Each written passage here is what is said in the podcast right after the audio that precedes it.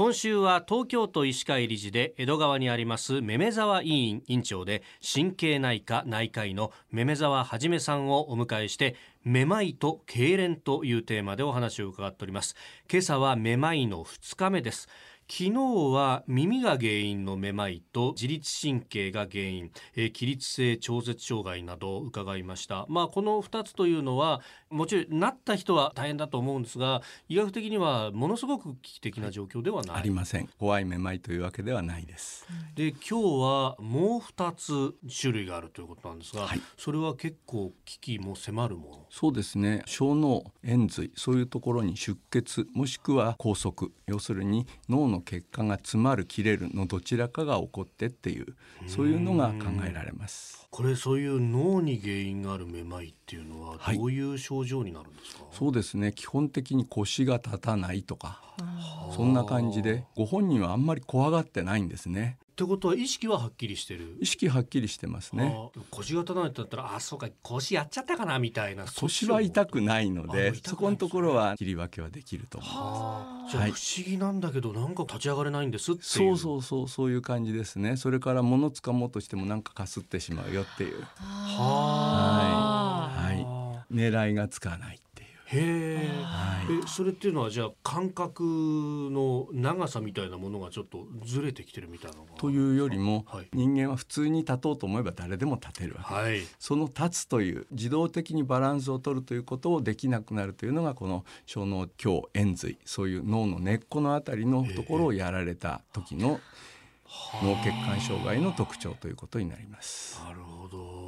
じゃあこれもうすぐ救急車搬送しなきゃなんないそうですねはい対処法と。いうかどういった治療をするんですか治療の場合は通常の脳血管障害の治療に準じますけどもごく小さな病巣のことが多いですから、はい、まあ、あまり派手なことはされないんじゃないかなと思います。血栓溶解とかそのようなことはやります。まあ、ただ実際に血栓を取ってくるとかそこら辺のことになるかどうかはもうその状況次第ということですね。でも早め早めに判断しないと、はい。はい、あの脳梗塞の場合は、えー、4.5時間という。ということですよね。4.5時間。はい。はい。まあ、手足が動かないのとほぼ同じように考えると。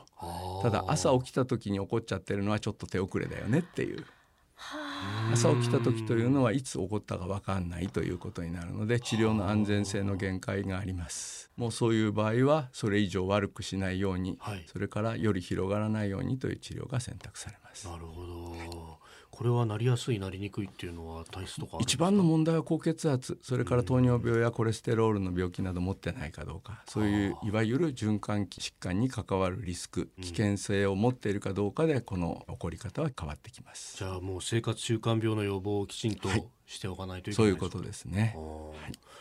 それからこの運動系腰が立たないよっていうのもどうなんですか？高齢になってくると、その足腰そのものが原因でめまいっていうのもあるんですもちろんです。あのめまいで入院していろいろ精密検査したんだけど分かんない、えーというような時だとやはり主治医の先生としてはこういう患者さんは原因わかんないからもっと調べなきゃとか思うことあるんですけども、はい、実は足腰が弱っているだけで先ほど言ったバランスの機構が整形外科的な問題で侵された。ああそっちもはいそっちの方もあります。はい。筋肉とあと神経からフィードバックされて脊髄の反射できちんと人間立つわけですけども、はい、それがちょっとできにくいっていうそういうケースもあります。だからその見分けもまた大変ですね。まあそうするとじゃあ筋力を落とさないようにするとかそういうことなんですか？はい。もちろんですからご高齢になったらちゃんとウォーキングして鍛えるとか、そういうことが肝心です。でもこれふらつくだけじゃなくてつまずきやすくなるとかそういうことにもね、そうですね。もちろんそういう形になってきますしまたそういう中にパーキンソン病とかね